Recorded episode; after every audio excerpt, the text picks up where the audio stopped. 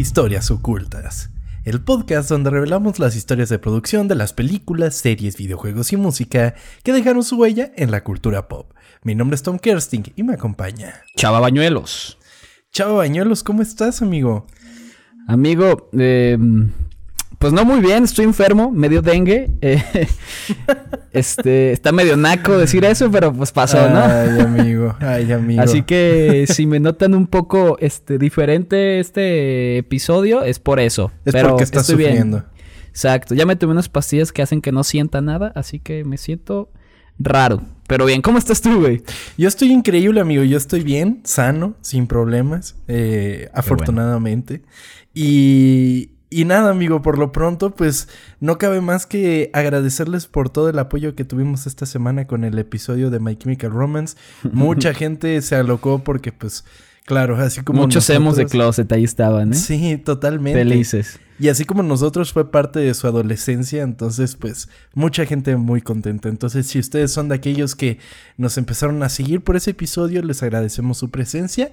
Y pues nada, sin más por el momento, hoy voy a contar algo muy diferente a lo que conté en el episodio anterior. Ok, amigo, te escuchamos. Un héroe es tan bueno como lo es su villano. No podríamos concebir la idea del bien y el mal sin que el mal tuviera una presencia en la pantalla, ya que sin una adversidad que enfrentase el héroe, simplemente el camino del mismo se sentiría vacío e incompleto.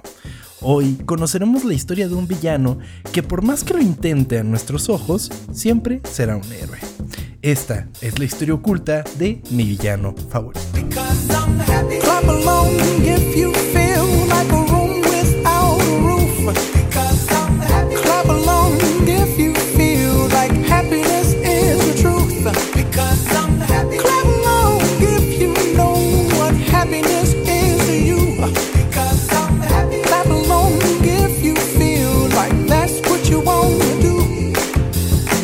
Güey, ya dejamos Disney ahora sí.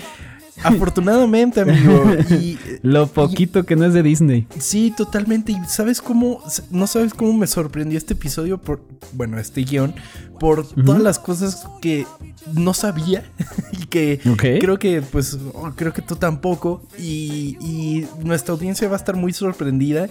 Y la verdad es que es una gran información para prepararse para el estreno de la nueva película de Minions, amigo, que tiene, Ah, es verdad. tiene a la gente muy loca. Se estrena hoy mismo, ¿no? Hoy jueves. el primero de julio, es correcto. Ok, pues. Sí, la neta. O sea, me gustan mucho los. Bueno, mi villano favorito en general me gusta mucho.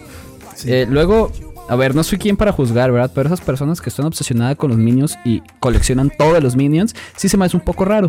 Que. Tú conocías Si a, a ti alguien, te ¿no? gusta Que hacer era eso. súper Sí, fan de los tengo, tengo un amigo, eh, saludos, que tiene todo lo que te puedes imaginar de los Minions. Todo, güey.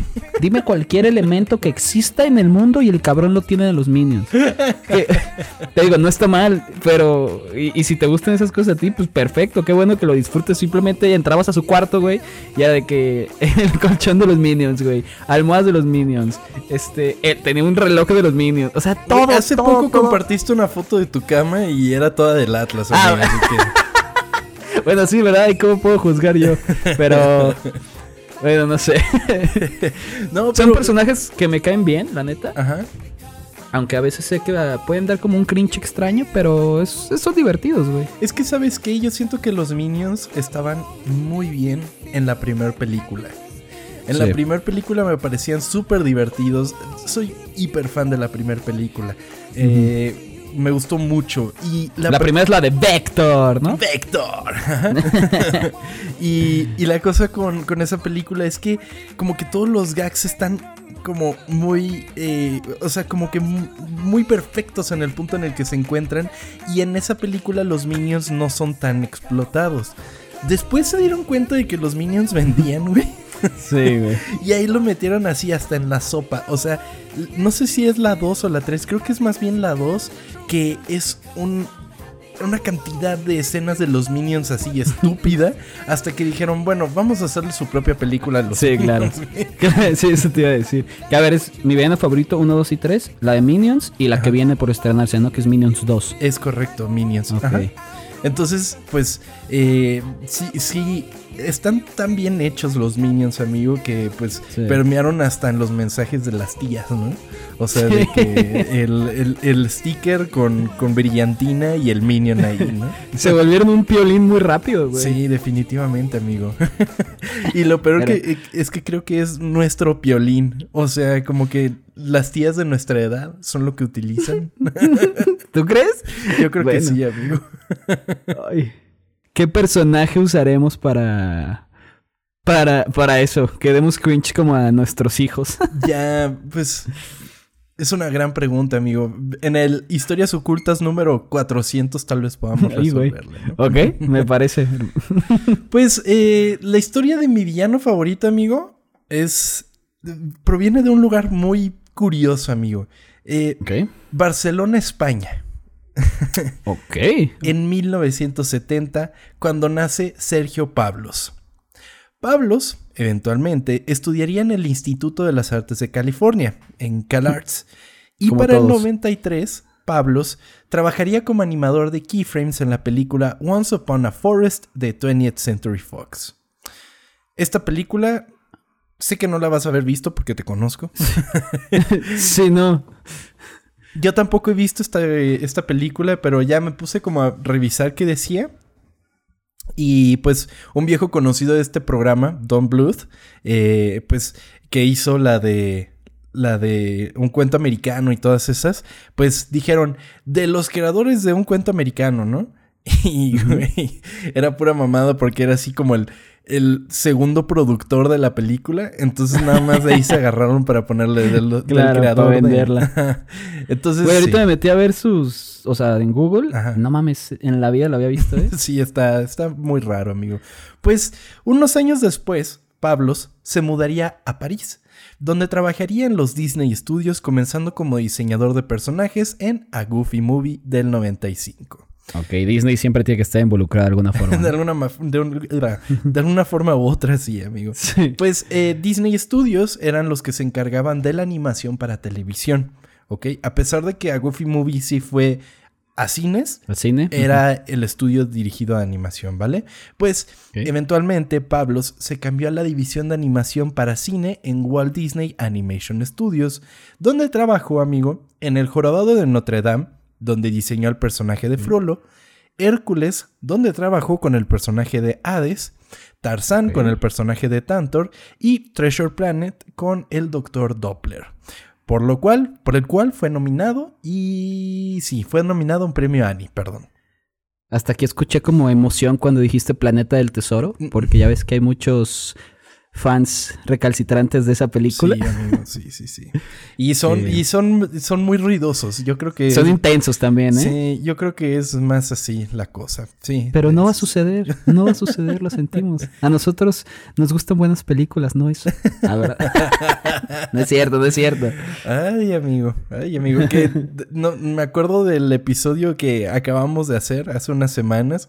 Que mencionamos que Mulan no nos gustaba. Ay, amigo. sí. No mames. lo sentimos, pero pues así es. Que el otro día un amigo publicó en Facebook, este, ya sé, Facebook, co- como anciano, ¿verdad? Pero Eres un señor que comparte. Ya sé. Pero publicó una cosa del planeta del tesoro y le puso así de que Z, Z, Z, de que pues está aburrida. Güey, la gente, o sea, todo el mundo dándome me emperra. Yo digo, wow, hay mucha gente que no gusta esta película. ¿Por qué creen que no han hecho nada con ella? Porque a nadie le gusta más que ustedes. Ya basta. Ay, amigo. Me encanta cuando tratamos de hacernos de haters, pero. Son las pastillas, lo siento. Pues después de su salida de Disney, fue contratado como supervisor de diseño de personajes en Stuart Little 3, Call of the Wild para Columbia. Ahí está Stuart Little 3. Hay Stuart Little 3, amigo. Pero creo que es nada más animada, si no me equivoco. Ah, ok. Sí. Eh, ¿Qué te quería, te quería mencionar antes de que nos pasáramos a otros temas? ¿Te diste Ajá. cuenta que cuando estuve en Disney trabajó con Frollo y con Hades? Que son como dos villanos muy como particulares. Sí. Bueno, Frollo verdad. es, como más villano, villano, pero Hades, güey, Hades era increíble. Sí, güey. De los mejores villanos que tiene Disney, güey. Sí, totalmente, era, era, era increíble. Y, Bueno, es que Hércules es un peliculón. ¿no? sí, O sea, definitivamente. La comedia que usa Her- es- de Hércules es magnífica. Sí. Estos sucesos, amigo, llevarían a que Pablos volviera a España para hacer su propia compañía, donde durante varios años estuvo tratando de conocer mejor los conceptos de cómo hacer una película, lo que lo llevaría a hacer varios proyectos que resultaron invariablemente en fracaso tras fracaso. que bueno, no siempre funciona como en el episodio pasado de My Chemical Romance que de putiza pegaron. Sí. No siempre es así. No. O sea, de hecho es muy raro que eso pase. Sí, sí, uno en un millón. Y más haciendo claro. una compañía. Sí, bueno, exacto. Una cosa es hacer una bandita, ¿no? Y otra ya es hacer como que algo mucho más grande. Pues el dinero comenzaba a escasear y no entraban nuevos proyectos. Y Spa Studios, el, eh, pues el estudio que hizo Pablos, comenzaba a mostrar signos de que las cosas no terminarían bien para Pablos. Eventualmente comenzaría a crear una pequeña historia con dibujos para permitirse distraerse del mal momento que estaba pasando. Esta historia sería llamada Evil Me o. Yo Malo. ¿Ok? Yo ahorita por el dengue. Totalmente. Pues Evil Me fue impulsada por una simple pregunta. ¿Qué sucede si la naturaleza del personaje principal es ser malo? Esto llevaría a que Pablos buscara el completo opuesto para crear una historia alrededor. Si el personaje principal fuera un malvado villano por naturaleza, el opuesto serían unas pequeñas niñas scout. Ok. Entonces, Sí. él investigó como este tipo de historias en la que tienes al malo malísimo y de repente hay como un personaje que es todo lo contrario y cómo estos se complementan. Digo, no hizo algo así súper novedoso, Nuevo, claro. ¿Te acuerdas claro. de unas caricaturas de Cartoon Network que era el que era un vampiro y una niñita? El vampiro era como azul, güey. No sé si te acuerdas de eso. Mm, a lo mejor viendo fotos. Sí, ya es que yo de. Cartoon Network no veía mucho, pero a lo mejor viendo fotos recuerdo. Sí, pero, o sea, no era nada nuevo, pero estaba chido. Si ustedes claro. buscan Evil Me, les van a salir como las ilustraciones, que son ilustraciones increíbles, pero pueden ver a un villano, y claramente es un villano, porque tiene así como rasgos que lo hacen destacar como un malo, eh, pero como en situaciones muy cute y como que tomando el té y como que poniéndole la mochila a una niñita y cosas así. Entonces, eso sería la base de lo que eventualmente se convertiría en mi villano favorito. Sí, que suena muy similar, pues. Totalmente, totalmente. Eh, la historia eran alrededor de 7 páginas de texto y 20 ilustraciones distintas. Y si bien el diseño de personajes cambió radicalmente para la película, la esencia original se mantuvo intacta. Sin embargo, antes de que esto sucediera, los problemas financieros continuaban presentes. Es verdad. No se nos olvide que ya está quedando pobre el güey. Ajá. Pero justo cuando parecía que todo se derrumbaría, Evil Me encontró un salvador en Chris Melendandri, quien estaba buscando una película para lanzar su nueva compañía llamado Illumination Entertainment. Ok, ¿y este ya tenía algo? Sí, él había trabajado ¿El en Blue Mele- Sky. ¿Mele qué? Ah, ok. Él estuvo trabajando en Ice Age. eh, Y ya como que eso fue como su aventura propia. Dijo, yo voy a hacer este estudio y se va a llamar Illumination, ¿no? Entonces, él estaba en búsqueda de historias. Y más adelante vamos a ver que no era lo único que buscaba. Pero eh, Pablos pichó la idea acompañada de otras tres historias. Meledandri ignoró por completo las que no eran Evil Me. y compró la idea y la reconfiguró para trabajarla con Universal Pictures. Bueno, por lo menos le gustó una, ¿no? Sí, y pues como que seguramente sí era la más atractiva. Era una buena idea de alguna manera. Sí. Eh, Pablos participó en el desarrollo durante las primeras etapas de la producción y se convirtió en el primero de varios guionistas del proyecto, así como el productor ejecutivo. Por otro lado, la película sería dirigida por Pierre Coffin y Chris Renault. Bueno, sería. Pierre Coffin y. Hijo de la verga. Sí, bueno, hay que aprovechar esas clases que Sí, tuvimos. nada ¿no? más para la pronunciación. Pero me imagino que en este entonces todavía no estaban los Minions, ¿no? O sea, pensados. No, no, no. Eh, bueno, o sea, si tú ves las ilustraciones no existen los minions. Y de hecho, eh, vi una entrevista con, con Pablos y él dice, a mí no me echen la culpa de los Minions, ¿no? eso no fue mi creación. Fue como que, oye, necesitamos algún, una cosa para vender muñequitos. sí, totalmente. ¿Y, y cómo se venden los Minions? No mames, todo hay de Sí. Minions, todo. Como tú mencionas Sí. a tu amigo, todo lo hay. Inclusive me acuerdo un momento en el que los Twinkies venían en un empaque transparente y eran Sí. en forma de Minion. Y pues quedaba Es que- bien porque pues era todo amarillo y así, ¿no? Es que, a ver, mi villano favorito sin los minions. mm, O sea, supongo que funcionaría, pero no de la forma en la que funciona. güey.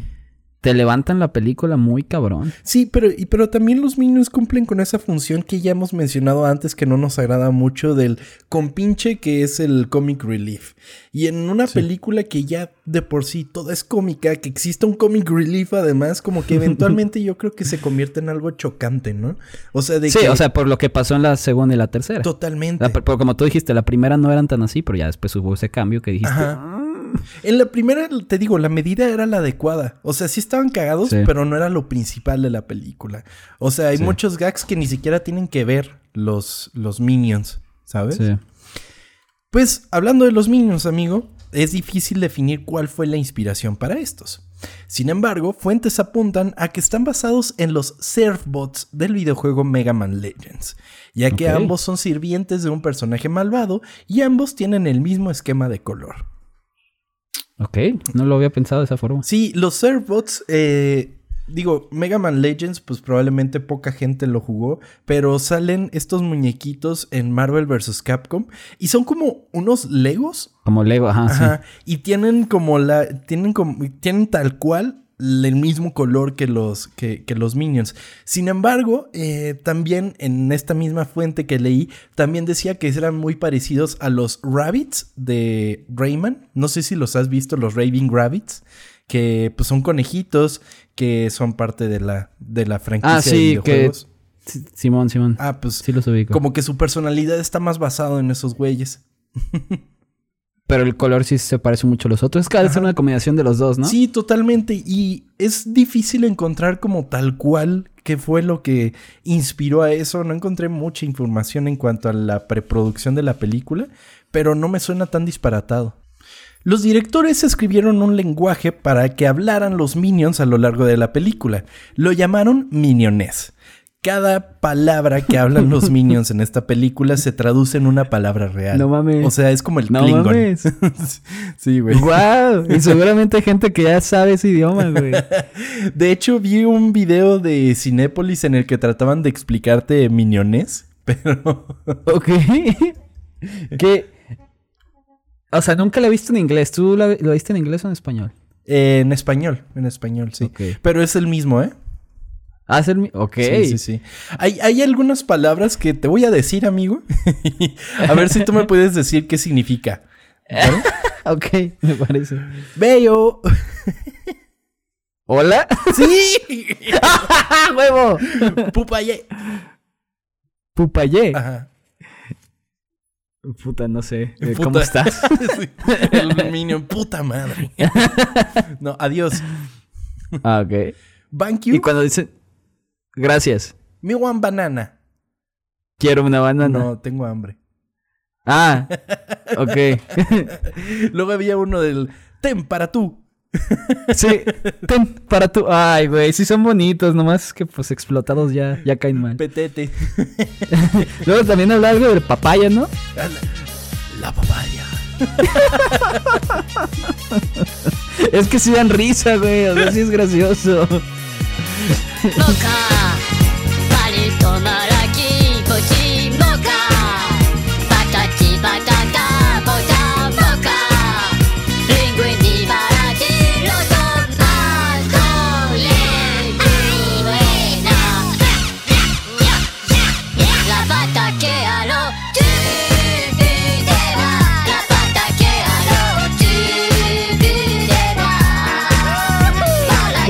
otro de los factores interesantes de mi villano favorito es que además fue la base para la creación de un estudio.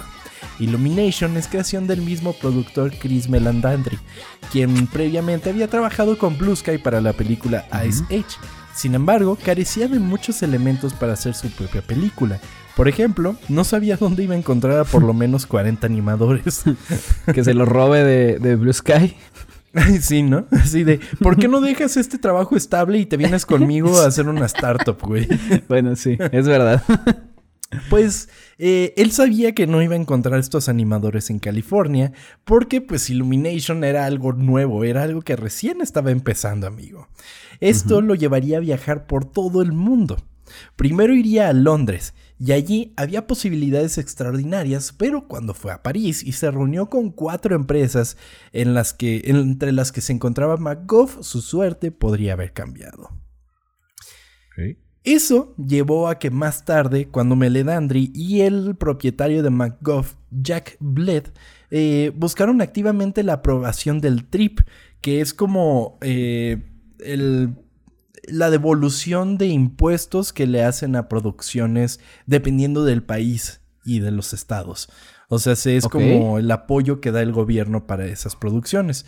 Eh, pues el TRIP proporcionaba una exención fiscal del 20% con un tope de hasta 4 millones de euros por película. O sea, ¿eso se lo regresaban al acabar la película? No, para a- hacerla, para producirla. O sea, ellos no tenían que pagar el 20% de, de impuestos. De impuestos. Ok. Pues eh, e Illumination llevarían así una fructífera relación, trabajando el estudio francés en la animación de todas las producciones animadas de Illumination, a excepción de la película Hop. Entonces, que es la del, del conejito. la del conejo, ¿no? Ajá. Aparte de esa, los Minions y Sing, ¿qué otra tiene Illumination? Ah, buena pregunta. La de las mascotas, ¿no? Ah, mascotas, ¿es verdad? Mm, Ah, la del Grinch, me imagino, ¿no? Eh, Y el Lorax, creo. Es correcto. Ajá. Ya ves, te las sabes todas, güey. Esas sí me gustan. ¿Ya son todas? ¿No tienen otra? pues están trabajando en la de Mario Bros. ah, no sabía Sí. eso. Pero entonces, ¿a qué es a lo que voy, amigo? Hace poco tiempo estábamos platicando de cuáles son las competencias de Pixar y dijimos Illumination. Sí. Uno pensaría que Illumination es el estudio de animación, pero no, Illumination es básicamente, o sea, lo que ellos hacen es la historia y la, y, y, o sea, y su, ¿Se la llevan a otros güeyes para que la hagan? básicamente nada más a McGough. Inclusive Ah, ok. creo que McGough ya pertenece a Illumination. Creo que últimamente se llaman Illumination McGough, pero Illumination como tal no hace animación. Anima. Ok. Wow, no sabía eso. Eh, yo tampoco. Yo juraba que era un estudio que trabajaba aquí. Sí. No. ¿Y sabes en qué lo noté, amigo? En la falta de información que hay de esta pinche película. Porque de películas de Pixar y todo eso, te encuentras artículos, te ves diarios de producción y todo eso. Y de esta madre no hay nada. no hay Wow. nada. Eh, Encontré algunas cosas de donde tomé lo que continúa en el guion, pero es bien raro porque es, eh, o sea, es... Hablan más como de las primeras dificultades que tuvieron sobre ser un estudio francés que trabajaba con un estudio americano.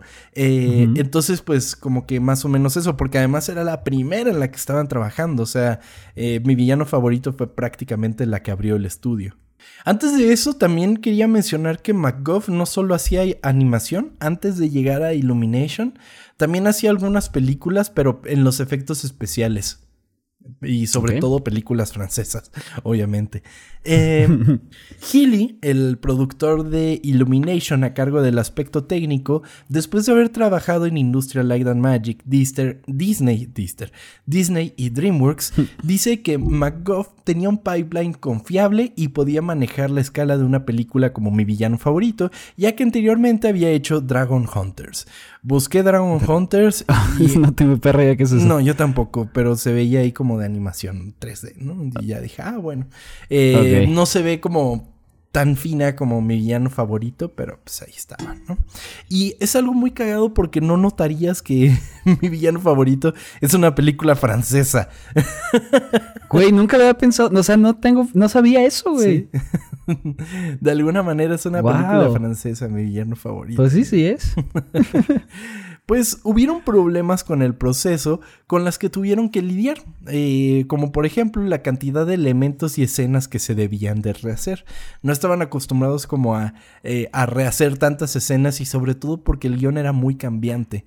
Entonces como que tenían que hacer varias veces las mismas escenas como para cumplir los estándares que les pedía Illumination. De calidad, ¿no? Sí, que les quede chingón. Ajá. Sí, porque supongo que el otro que dijiste, pues, era una animación más pues, pues, más fea, ¿no? Más culera. Mm, Entonces, no quiero decir eso, más bien sin tanto presupuesto. ¿sabes? Ok. O sea, se- aquí ya le soltaron bastante más billete. Si no me equivoco, fueron 69 millones de dólares lo que costó eh, mi villano favorito uno. Entonces, mucho me imagino también fue inversión a MacGuff. Y también hay que tomar en cuenta que los franceses son muy buenos en la animación. Es Sí. de los mejores países en cuanto a animación. Y cine también, pues.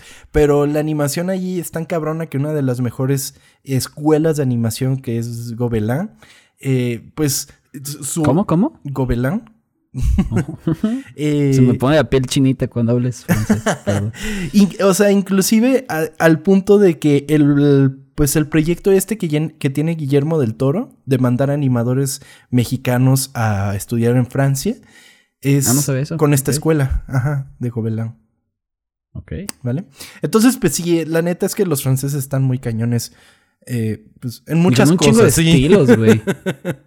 en muchas cosas. Sí. O sea, te pones a pensar, eh, alguna vez, amigo, y aquí vamos a meternos FIFAs, no hemos platicado de fútbol, pero estaban diciendo de cómo la, la mezcla de razas en Francia ayudó bien cabrón a, a que el fútbol francés pues creciera, por lo menos en la Sí. parte de, de selecciones, o sea, de cómo se hicieron tan grandes como lo son hoy en día. Sí, no, no sé, o sea, no puedo opinar acerca de otros factores que ha vivido la cultura francesa en cuanto a, pues, que tantos países africanos hayan ido para allá, pero de fútbol, no mames, o sea, el 90% de, de su equipo son gente que no nació en Francia, bueno, que no nació en Francia o que sus papás son, Inmigrantes. pues, inmigrantes exactamente, güey, así que está cabrón. Supongo que en otros aspectos, pues, también ha ayudado un chingo. Claro, eso es a lo que iba. Seguramente también en los aspectos culturales, como que toda esta mezcla ayudó bastante. Entonces, no dudo que también en la animación eso haya Claro. sido un factor muy, muy chido. O sea, se afecta en buena manera toda esta mezcla. Y Sí, claro. creo que es lo que ayuda a que, pues, cada día veamos cosas más chingonas y que no todo sea Disney, tal cual. Sí. Para completar el equipo central de animación de MacGuff, el estudio reclutó a 100 animadores independientes, en su mayoría de Europa. Este número no lo puedo confirmar porque en una fuente me encontré que eran 100 y en otra que eran 300. Entonces, digamos 200, 200 ¿te parece? puede ser, que quede- sí. Lo que parecía desalentador al principio se convirtió en un lugar común y en una ventaja, lo que era la capacidad de trabajar en distintas zonas horarias de manera eficiente con muy poca infraestructura técnica. A pesar de todo, Illumination se dio cuenta de que los trabajadores debían trabajar donde eran más productivos y se sentían más cómodos. No mames, o sea, trabajan casi 24 horas, ¿no? De que estos güeyes terminaban a las 3 mientras los otros entraban a esa hora. Es correcto, es a lo que vamos No a ir ahorita. O sea, es, es un flujo constante de, de, de- Sí. de trabajo. O sea, todo el tiempo hay gente activa de alguna manera.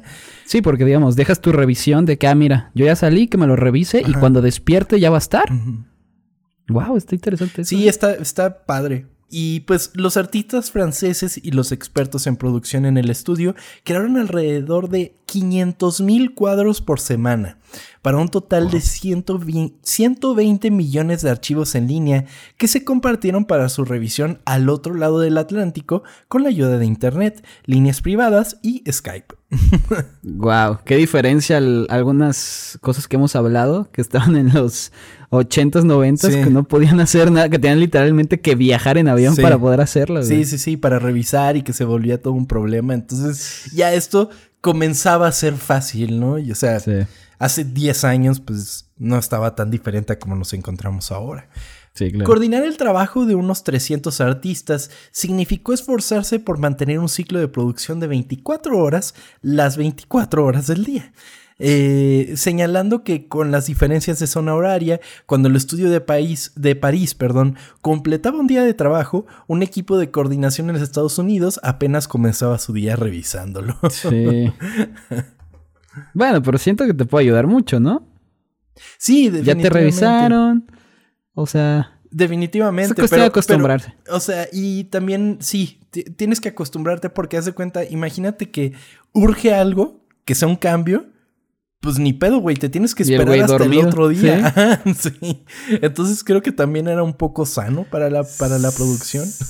Sí, pues sí.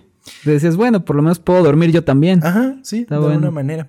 Se utilizó una granja de servidores dedicada, basada en Intel de IBM, instalada en la ubicación de McGoughlin en París, para almacenar y procesar la enorme cantidad de datos. Para el contenido de animación de 3D de mi villano favorito, McGough generó un total de 142 terabytes de datos que componen la película terminada. No sé si eso sea mucho para películas de animación, pero suena un putero, ¿no? 142 teras es muchísimo. Pues son los editables y me imagino Pues- deben ser muy pesados y sí. Y copia de la copia, ¿no? Ajá, ajá. Eh, entonces, el centro de datos que almacenó y procesó el contenido de la película en bruto se encuentra en lo que había sido cuatro lugares del estacionamiento en el garage de las instalaciones de producción de París. ¿Lo usaron como almacén? Estacionamiento, ok.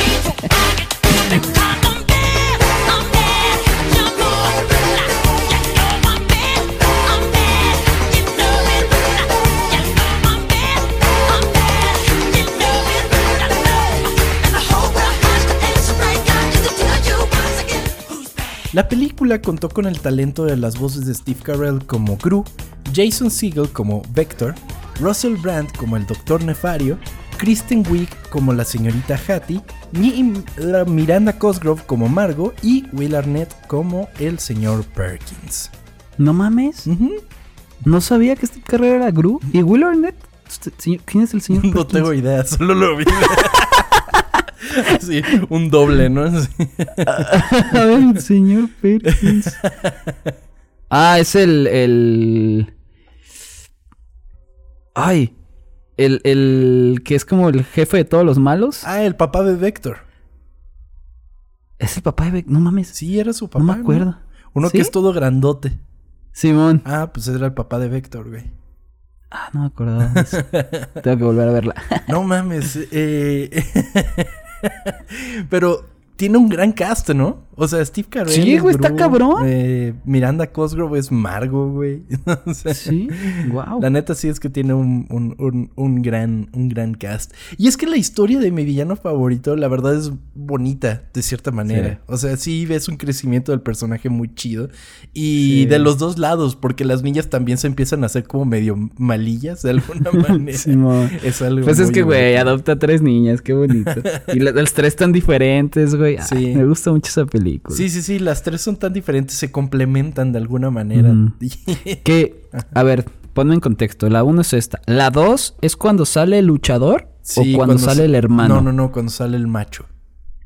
El, el macho. que aquí fue Alejandro Fernández, ¿te acuerdas? Ah, sí, güey. Me da mucha de, y yo soy Alejandro Fernández y soy el macho. Sí. cuando dice, ¿me pueden cerrar la puerta con seguro, por favor? ¿Lo has visto? ¿No? ¿De qué? ¡No!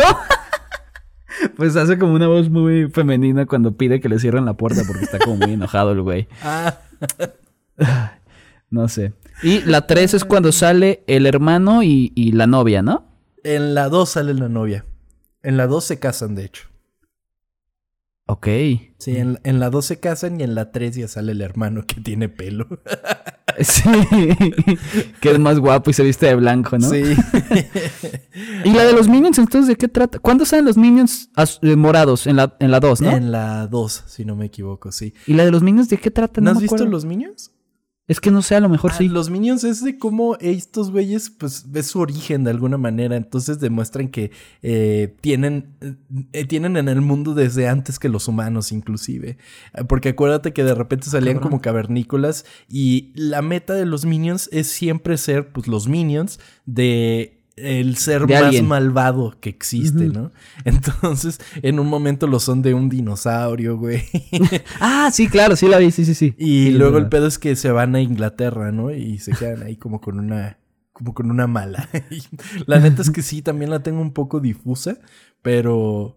Pero es muy chida también. Sí. Mi villano favorito se estrenó el 9 de julio de 2010 en Estados Unidos y ganó 251.5 millones de dólares en Estados Unidos y 291.6 millones de dólares en otros territorios, para un total mundial de 543.2 millones de dólares. Wow. Y dijiste que eran 69 millones del presupuesto, ¿no? Ajá, sí, imagínate. Wow, pues les fue bien. Para hacer su primer película. O sea, por ejemplo, ¿sabes cuál es la cuarta película que más ha ganado en la historia animada? ¿De animación? Ajá. Mm, ¿Cuál? Mi villano favorito 3, amigo. No mames. ¿Y las primeras tres cuáles son? Ah, bueno, ya bajó. Es lo que estoy viendo ahorita.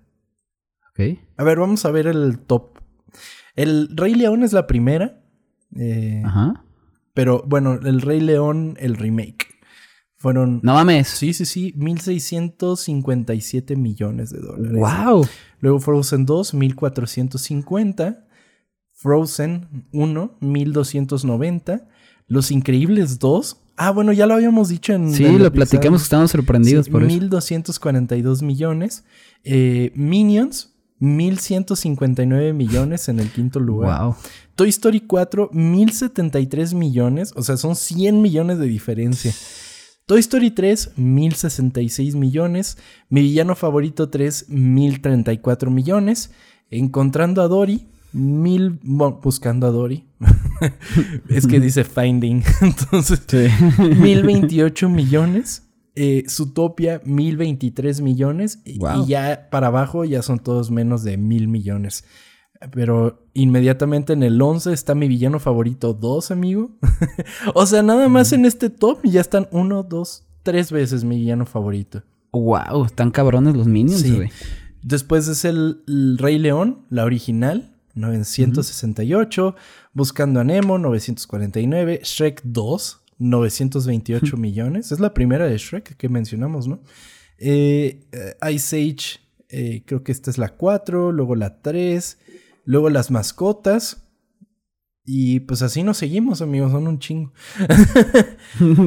Pero, güey, o sea, se- de, así de franquicia es la única que se está repitiendo varias veces.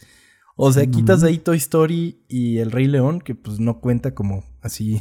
Que estoy sorprendido que el número uno sea esa del Rey León, ¿eh? Sí, sí, sí. No sabía que le iba tan bien. Bueno, pues es que sí es animada, pero no. Entonces quizás apela a más público. Quizás por ahí podría... A lo mejor. Y también, pues, es el Rey León. Es una película que le gusta a casi todos. sí, ¿no? sí, sí, pero está cabrón el Rey León. Sí. definitivamente. Y eso que poca gente le gustó. O sea, Sí. Sí, no conozco mucha gente que dijera, ay, qué película. sí, sí, sí. Muy poca gente le gustó. Pero es. No, y ya, ya entendí por qué están sacando tantas películas de mi villano favorito, güey. sí, definitivamente. si le está funcionando un putero, Sí, no sí, mames. sí. O sea, que en otras 18 van a creer. Sí, sí, sí. O sea, si no me equivoco, son más de tres. Sí, tres mil millones de dólares entre todas, güey. Wow.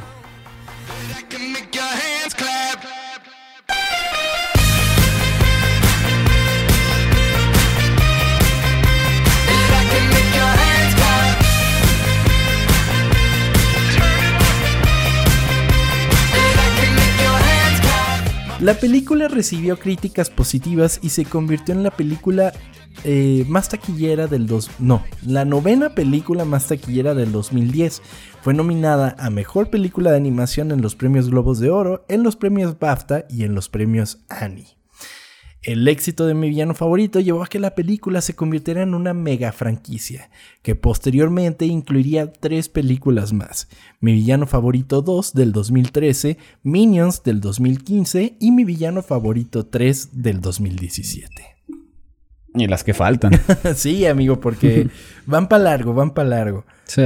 Eh, Minions nace un villano, está pronto a estrenarse el primero de julio, después de haber sido retrasada por el impacto de COVID-19 y a causa de las restricciones impuestas en Francia, MacGuff fue cerrada temporalmente. En respuesta a esto, la película fue retrasada hasta el 2 de julio de 2021 y luego a su fecha actual, el primero de julio del 2022. Un año, güey. Wow. Dos años. Dos años, porque Ah, bueno, pues sí. Primero el- la retrasaron al 21 y después dijeron, bueno, no, hasta el 22, güey. Pero bueno, ya, ya este. Ya, se está estrenando hoy, vayan a verla. Sí, ya, ya está en cartelera, de hecho. Que, de hecho, esta eh, lo vimos el día que salió, amigo, el video que hicieron de The Office. No mames, les quedó increíble, güey. chido. O sea, porque está súper bien hecho. Tiene muchísimos como, como. Easter eggs ahí. Ajá, pero muy cabrones, güey. Sí, Increíble. Qué bien les quedó. En parte también supongo es porque Steve Carell hace a Gru, ¿no? Entonces por lo mismo. Ah, tiene sentido. wow, sí, es Ah, cierto. no lo habías pensado, güey. dando- Yo fue lo primero No. que me di cuenta, güey. No, güey. Es que ahorita. Primero me sorprendí que era Steve Carrell Ah, Gru, ok, ok. Que necesito escucharlo en, en inglés. Porque aquí es este, el Wiri El Wiri, ¿no? Willy Willy, sí, güey. Que le queda increíble también. Sí, güey. Esa, esa voz que tiene. Hablando de dinero. No tenemos dinero. ¿Qué dice? Entonces, ¿cómo llegaremos a la luna? Creo que es claro. No iremos. Ay. Qué magnífico, amigo, qué magnífico. Ay, sí, yo me acuerdo mucho de la parte que va con la señora que le va a dar en adopción a las niñas y le dice, bueno, a ti te va a salir mejor, pero le dice, tiene un Pero- cuerpo como de tololoche. sí, es cierto.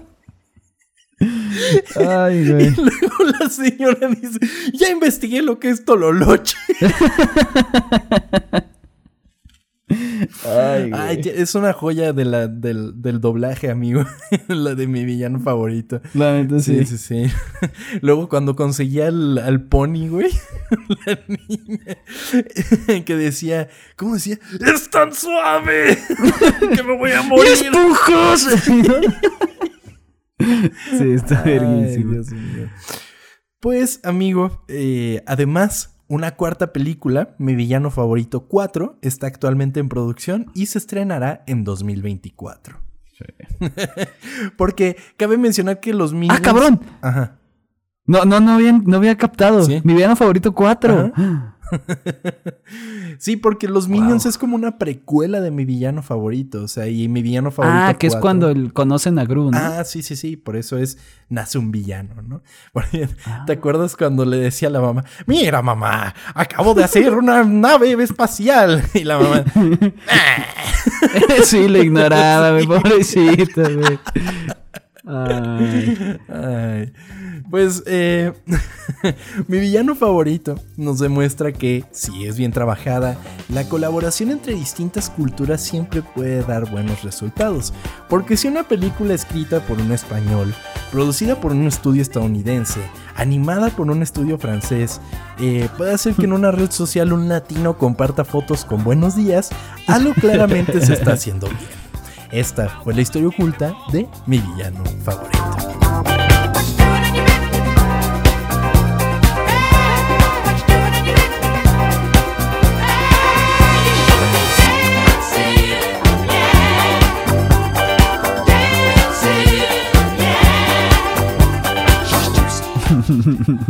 Qué bonito final, güey, pero sí, tienes toda la razón. Ay, amigo, la verdad es que uh, la verdad es que es una película que me gustó un chingo. La primera, además, no sé, es una Sí. película de la que sales contento porque no pasa nada malo. Inclusive Vector, que pues es como el malo malísimo, no lo matan Sí. ni nada. El güey termina en la luna, nada más. Sí. Ese Héctor, cómo me queda bien, güey. Güey, Cómo bailaba, güey. Su casa estaba bien chingona también. Sí, sí, sí. Luego decía. El pelillo de un... De, ¿Qué? Y, lo- y luego lo del pijama. Así, ¿por qué trae puesto pijama?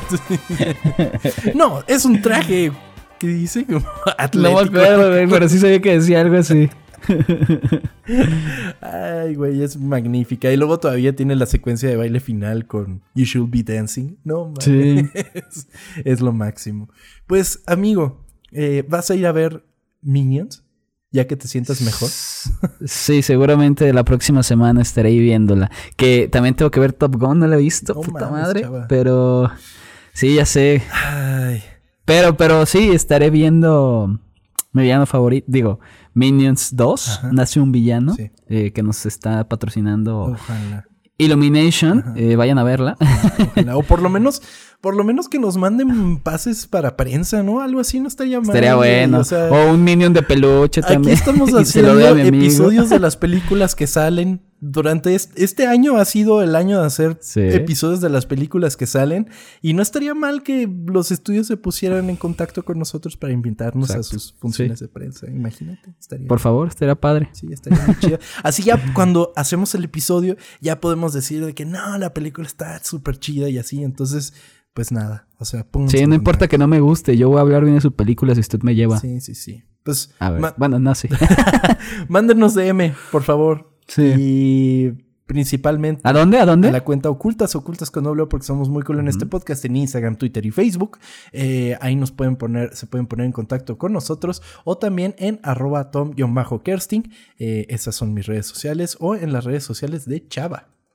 Chava Banuelos o Banuelos Chava en Instagram, en Twitter. Recuerden también que nos pueden eh, apoyar regalándonos un cafecito por medio de la plataforma Coffee. Eso es co-fi.com diagonal ocultas, ocultas con doble O, eh, donde nos pueden dar así una, eh, pues, una limosna por hacer este bello podcast. Entonces ahí nos pueden dejar un mensajito y se van a mencionar en el siguiente episodio de Ocultas. Esta semana no hubieron cafecitos, pero aún así les agradecemos a todas las personas que ya nos estuvieron donando y la verdad es que ahí está la plataforma y son bienvenidos para dejar su cafecito. Así, y también quería mencionar que ya ves que yo uso Facebook, eh, Que porque soy un anciano. ajá. Sí, estoy en el grupo de la Liga de los Supercuates. Este, el que era el mejor contenido de internet, chinga madre de todo lo demás, porque pues ya valió verga. ¿Por qué? Ya, pues ya lo cancelaron. Ah, pensé que porque llegamos nosotros. Eh, Ah, también, el que, pues sí, sí, porque llamamos nosotros, es verdad. no mames, pero ya cerraron. Sí, de hecho, sí, de hecho es lo que te quería platicar. Alguien puso en el, en el de Facebook, el, En el grupo. en el grupo de Facebook, de que oigan, ya que esta madre valió madre, Ajá.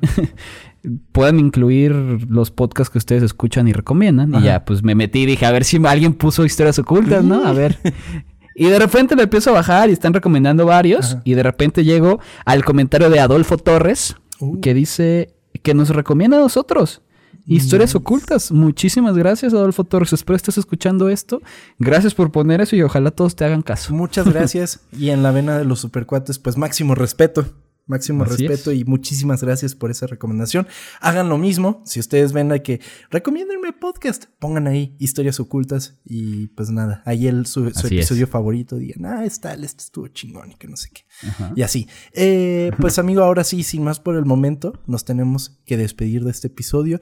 Eh, redes sociales ya quedaron, ya está todo, todo, Ya, todo. ya, ya está todo. Ahora sí. Pues ahora sí, creo. amigo, vámonos de aquí. Muchísimas gracias a ¿Cómo todos. se decía adiós en, en Miniones? Eh, ah. Eh, Eh, Pinky. bello. Ah, no, Bello era hola.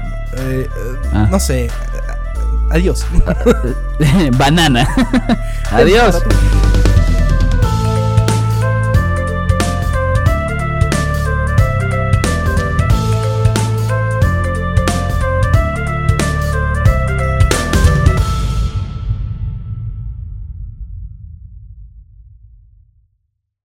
¿Te acuerdas, güey, de que fue para mi villano favorito 2? Que salía ¿Qué? la de Because I'm a pick up alone. Ay, sí. Es de, like-" esas, es de esas canciones que te gustan mucho, pero luego las escuchas tanto en todos lados que es como que. Sí. Harto, Ya, harto. ya, de que ibas hasta el tianguis y sonaba, pero es una canción muy verga. Muy a lo mejor ya que pasó tanto tiempo ya puedes volver a disfrutarla, Sí, ¿no? vayan a escuchar Happy. Y sean Sí. felices. Y también estaba no, no, no. Uy. La de Me, ¿cómo iba? Ah, sí, la, la- la que era como un rap, ¿no? Sí, sí, sí. bueno, entendieron. Adiós.